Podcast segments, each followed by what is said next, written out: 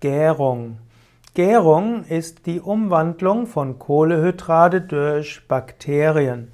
Man kann zwei Hauptgärungsprozesse unterscheiden. Es gibt zum einen die alkoholische Gärung, wie zum Beispiel bei ja, alkoholischen Getränken, und es gibt die Milchsäuregärung, zum Beispiel beim Sauerkraut. Vom Yoga-Standpunkt aus würde man sagen, die Alkoholgärung es wirkt etwas tamasik und die Milchsäuregärung ist etwas sehr Sattwiges.